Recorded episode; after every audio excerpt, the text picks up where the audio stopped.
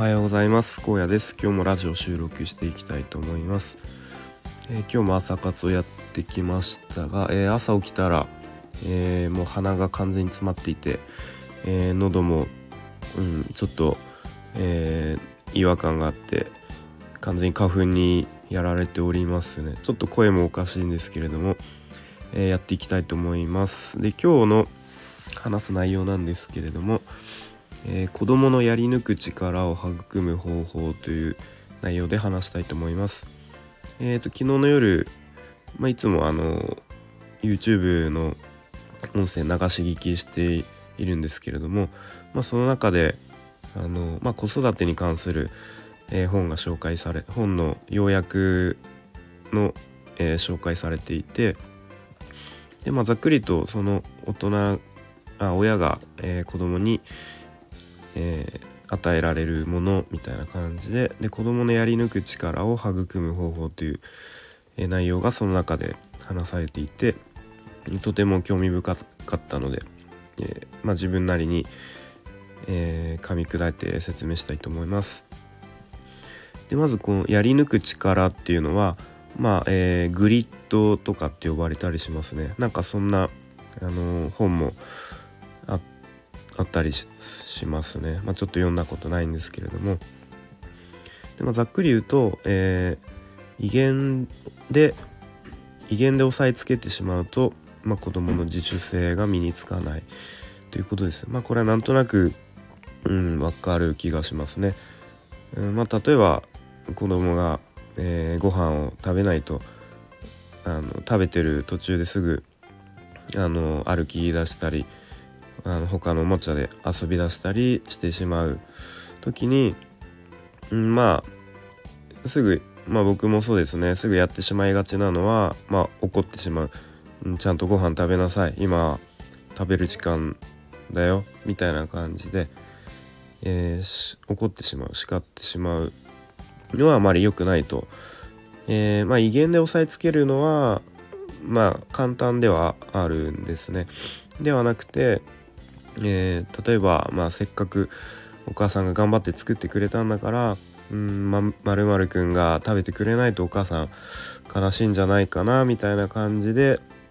こうちょっと考えさせるような方向に持っていく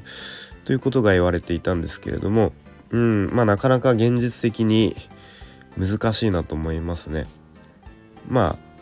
あうーんなかなかこれですぐにあの聞いてくれるようにはならない気はしますが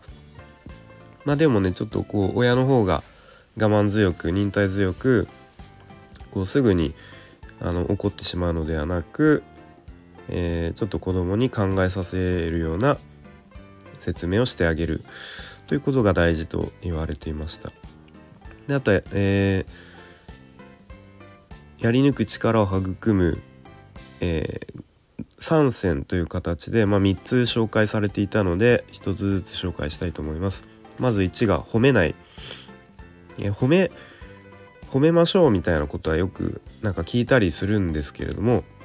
えー、まあ、褒めることのデメリットもあると言われていましたね。例えばうんまあおもちゃを、えー、遊んだ後に後片付けすると。でまあ単純にあ片付けて偉いねと褒めてしまうと、えー、子供はあの次からは褒められるから片付ける褒められるために片付けるっていう風になってしまうそうです。まあ、そうではなくてうん、まあ、綺麗に片付けられていると、うんまあ、気持ちがいいよねとか、えー、まあ、片付けないとあの、まあ、うちはあの上の息子と下妹がいるんですけれども、まあ、下の妹が踏んづけちゃったりして危ないよねみたいな感じでそのや行動の意味とか、まあ、その行動をやる理由とかを説明してあげると、まあ、子供もそれについて考えるようになるということですね。はい、2つ目は、え興味関心を持つきっかけを与えるということですね。えー、まあ、これはうんまあ普段からできるだけいろんな場所に連れてってあげて、まあ、子供がいろんな体験経験をできる機会を与えるということですね。まあ、これはとても、うん、僕も、うん、共感して、えー、確かにそうだなと思いますね。まあ、結構ついつい普段あの行き慣れてる公園とかに行きがちなんですけれどもまあやっぱりこう何がどこにあるかとか把握してるので、まあ、親の方もこう割とあのなんだろうなあのイメージしやすいというか予測しやすいですけれども、まあ、あえてこう行ったことない公園に連れてってあげるとかでまあそこでこうあの遊んだことのない遊具とかがあったりすると、まあ、子供もそこで新たな経験ができたりするのかなと思います。でまあ今コロナでねあんまりこう密になるような場所とかは連れて行ってあげにくいんですけれども、まあ、ちょっとねコロナが少し落ち着いたら、うんまあ、そういううーん、まあ、動物園とかなんか水族館とかテーマパークとか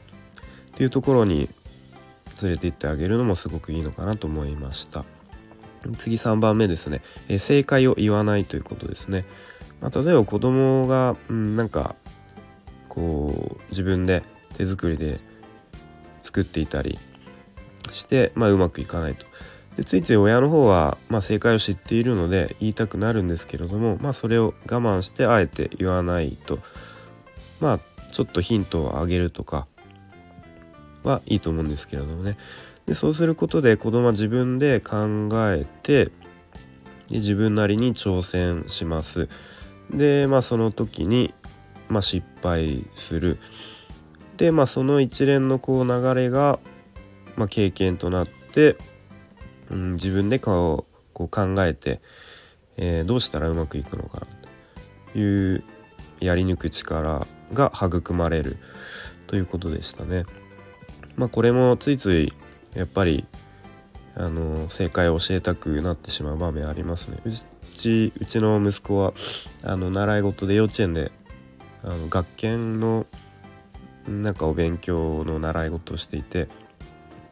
でまあたまにあたまにというかあのまあ毎回宿題が出てそれをやるんですけれども、まあ、ついついね正解を教えたくなっちゃうんですけれども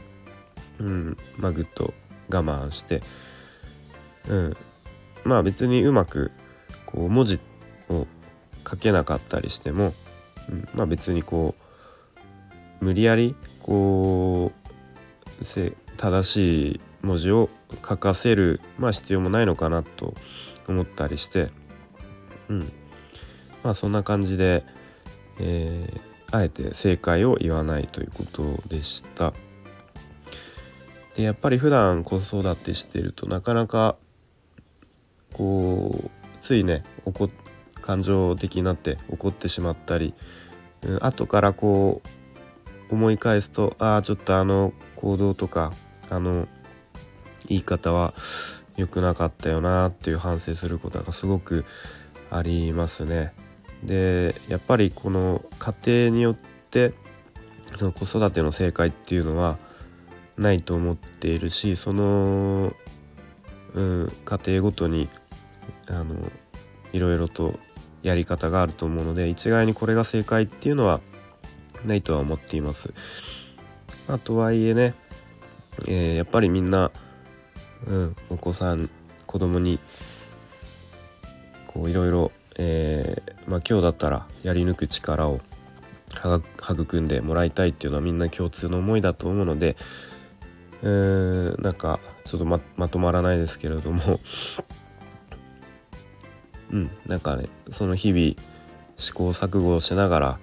まあ、間違えながら、まあ、子供と一緒にね、まあ、僕自身も成長していけたらなと思っております。ということで今日はこの辺で終わります。今日も充実した一日にしていきましょう。